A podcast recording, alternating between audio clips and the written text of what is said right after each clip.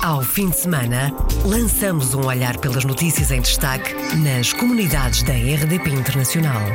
As reportagens, os protagonistas e os acontecimentos na revista da semana. Edição de Virgílio Luís Silva. Vamos falar neste programa do orçamento do Ministério dos Negócios Estrangeiros, que tem mais 18 milhões e 700 mil euros para aplicar em todas as áreas das comunidades portuguesas. Do protocolo assinado na terça-feira entre a Secretaria de Estado das Comunidades e a Associação Portuguesa de Agências de Viagens e Turismo e também das eleições intercalares nos Estados Unidos, que elegeu para a Câmara dos Representantes uma luso-descendente. Lori é neta de portugueses. Bem-vindo à Revista da Semana. Revista da Semana. Iniciamos esta revista da semana com os 440 milhões e 900 mil euros, que é o montante do Orçamento de Estado do Ministério dos Negócios Estrangeiros para 2019. São mais 18 milhões e 700 mil euros que o ano passado uma despesa consolidada que engloba todas as áreas das comunidades portuguesas, como explica o ministro Augusto Santos Silva. Quando eu digo que o reforço da rede social e o, reforço da rede consular e o reforço dos serviços consulares é uma das prioridades do Governo para 2019, como já foi para 2018, estou a englobar todas as dimensões de serviços consulares, incluindo o apoio social e, designadamente, o apoio social aos imigrantes carenciados, assim como englobo o, o apoio às associações, o apoio às instituições de solidariedade tantas existem e tão bom eh, resultado conseguem na nossa diáspora, o apoio ao ensino português no estrangeiro, o apoio aos eh, imigrantes na documentação que eles necessitam, o apoio aos pedidos de nacionalidade e outros pedidos, estou a englobar tudo, mas com uma especial ênfase também nas questões relativas à nossa resposta às situações de emergência. Augusto Santos Silva e a prestação de contas. Orçamento para a representação externa vai ter aumento de meios financeiros, a diplomacia portuguesa a apostar na continuidade das políticas e no apoio aos portugueses na Venezuela e em Inglaterra, neste caso por causa do processo Brexit. A aposta também no relacionamento com as comunidades portuguesas através dos diálogos com as comunidades e dos encontros de investidores que vão continuar no ano que vem. Mais informação para os portugueses que se desloquem ao estrangeiro é o objetivo do protocolo assinado na terça-feira entre a Secretaria de Estado das Comunidades e a Associação Portuguesa de Agências de Viagens e Turismo. Fora do registro do viajante, já com 30 mil descargas para computadores e telemóveis, estão mais de um milhão de viajantes portugueses, como explica o Secretário de Estado das Comunidades. Estamos a falar cerca de um milhão de viagens para o estrangeiro anualmente, estão fora do radar da Secretaria de Estado das Comunidades Portuguesas. Ora, este acordo visa garantir um canal célere de identificação dos locais onde temos portugueses e também de comunicação com, os, com as unidades hoteleiras onde estão alojados esses portugueses, tendo em vista transmitir-lhes informações. Estamos a falar quer na informação de saída, quer depois em toda a informação que está disponível hoje no portal das comunidades portuguesas, nos chamados Conselhos ao Viajante. José Luís Carneiro sublinha que os conselhos aos viajantes são também conselhos para os residentes. Conselho aos viajantes, tem informações que têm a ver com as condições de vida social, de vida económica e de vida política nos países de trânsito ou nos países de acolhimento ou nos países ou regiões de destino. Tem informações relativas a cuidados na área da saúde, da segurança, na preparação da própria viagem, os cuidados que há que ter, porque cada país tem a sua própria legislação, cada país tem as suas próprias normas de conduta social, eh, de conduta institucional e quanto mais informados estiverem os que saem do país mais seguros eh, estarão e naturalmente que essa sua segurança, esse seu bem-estar é a grande preocupação da APAVT e também do Ministério dos Negócios Estrangeiros. Pedro Costa Ferreira, presidente da Associação Portuguesa de Agências de Viagens e Turismo, sublinhou a colaboração já existente entre as agências de viagens portuguesas em Portugal e os agentes portugueses no mundo. Já há uma grande colaboração a nível de agências de viagens dos diversos países. E essa cooperação é da maior importância, porque quando acontece alguma eh, coisa inesperada num país estrangeiro, quer devido a condições políticas, quer devido a condições sociais, quer devido a condições naturais. A grande verdade é que são os nossos agentes de viagens desse país, muitas vezes, que estão com os nossos clientes, que estão a tomar conta deles e que nos dão as informações de uma forma mais célere e mais concreta. Pedro Costa Ferreira ilustra esta cooperação com um exemplo por exemplo, dos furacões e do que aconteceu em Cuba, que houve um trabalho, não foi diário, foi de dia e foi de noite também, com a Secretaria de Estado e com os nossos representantes em Cuba, que permitiu, veja que as ilhas de Caio Coco foram todas evacuadas, os hotéis voaram, Varadero ficou extremamente prejudicado. E, evidentemente, que aí houve um trabalho muito grande, quer dos agentes de viagens em Portugal, quer da sua associação, quer dos nossos representantes eh, nos diferentes países, no caso em Cuba. A Associação Portuguesa de Agências de Viagens e Turismo e a Secretaria de Estado das Comunidades assinaram um protocolo para que quem viajar saiba tudo sobre o destino, com o registro do viajante a chegar também mais longe e à distância de um clique no telemóvel ou também no computador.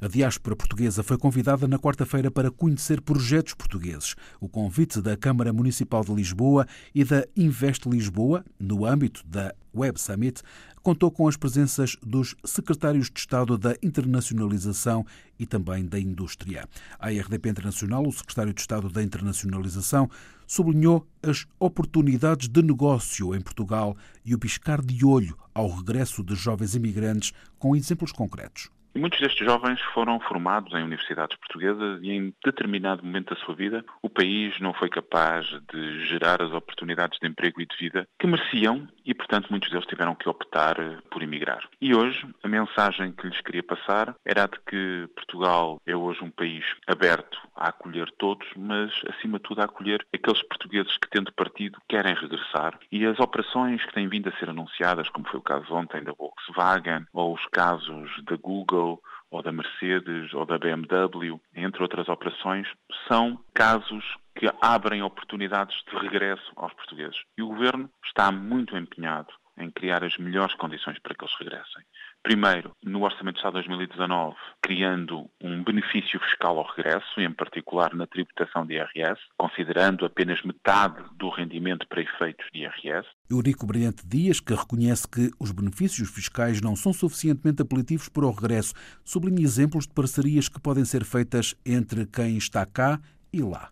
Há muitos que naturalmente não quererão regressar, mas continuarão nos países onde estão a ser uma parte de Portugal, continuarão a ser agentes de dinamização da oferta portuguesa e poderão relacionar-se com Portugal, com startups portuguesas, com o ecossistema de startups que temos em Portugal, dinamizando também a aproximação entre aquilo que temos cá e aquilo que eles têm vindo a desenvolver nesses países onde estão a residir e dessa forma também serem agentes e atores da internacionalização da economia portuguesa. O secretário de Estado da Internacionalização, Eurico Brilhante Dias. O secretário de Estado foi à Web Summit para um encontro com a diáspora portuguesa a convite da Câmara de Lisboa e da Invest Lisboa. O ministro dos Negócios Estrangeiros, Augusto Santos Silva, diz que tem a garantia da primeira-ministra britânica de que os direitos dos cidadãos europeus serão respeitados e que Portugal fará o mesmo com os britânicos que residem em território português. No entanto, a prioridade é chegar a acordo entre o Reino Unido e a União Europeia. Nós já chegamos a acordo eh, em muitas matérias com o Reino Unido e uma delas, que era muito importante para nós, é a matéria relativa aos direitos dos cidadãos, eh, cidadãos europeus residentes no Reino Unido e britânicos residentes na União Europeia. E a Primeira-Ministra britânica já teve a oportunidade de dizer que, mesmo que não se chegue a acordo uh, geral, ela respeitará os termos acertados sobre os direitos dos cidadãos e eu já tive a oportunidade de dizer que Portugal fará o mesmo. Em Londres, na segunda-feira, houve um protesto em defesa dos direitos dos cidadãos europeus no pós-Brexit. Os manifestantes tinham por objetivo saber aquilo que os espera depois do Reino Unido abandonar a União Europeia. Foi formado um cordão humano entre a Praça do Parlamento e Downing Street, a residência oficial da Primeira-Ministra britânica, um protesto onde estiveram portugueses e que foi acompanhado pelo repórter Bruno Manteigas boinas azuis com estrelas amarelas, bandeiras, crachás e uma mensagem para os políticos britânicos. É preciso um acordo para o Brexit, para proteger os direitos dos cidadãos depois da saída do Reino Unido da União Europeia. Na ação de sensibilização organizada hoje em Londres pelo grupo 3 Million, estavam algumas vozes portuguesas que também se quiseram fazer ouvir. Venho participar porque é a primeira vez que venho à demonstração, porque, como o senhor vê, eu sou uh, deficiente. Vim para provar o meu ponto de vista. É importante caso que se a gente não mostra que estamos insatisfeitos com a maneira como as coisas são feitas e, e para onde é que vão, acabamos por não ter voz.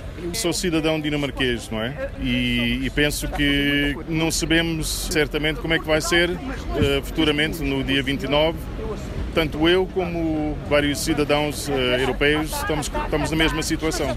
Amanhã, algumas dezenas de pessoas fizeram uma cadeia humana entre Westminster, onde está o Parlamento Britânico, e Downing Street, a residência da Primeira-Ministra, para entregar uma carta a Theresa May. Bruno Manteigas, que acompanhou o protesto dos muitos que querem saber sobre o futuro das suas vidas no Reino Unido. Os americanos elegeram sangue português nas eleições intercalares da passada terça-feira. Entre os cinco candidatos de origem portuguesa que concorriam à Câmara dos Representantes, venceram quatro. Lori Trahan, neta de portugueses, foi a primeira mulher luso-descendente a ser eleita para a Câmara dos Representantes do estado de Massachusetts. Eu sabia que havia candidatos portugueses e muitos deles da costa oeste. Fiquei muito excitada. Assim que disse ao meu pai, ele começou logo a chorar. Disse que os meus avós nunca teriam acreditado que pudesse acontecer em duas gerações alguém da família concorresse para o Congresso. É isto o sonho americano. Estou muito entusiasmada. A primeira mulher luso-descendente a ser eleita para a Câmara dos Representantes num registro sonoro de Nico Lourenço.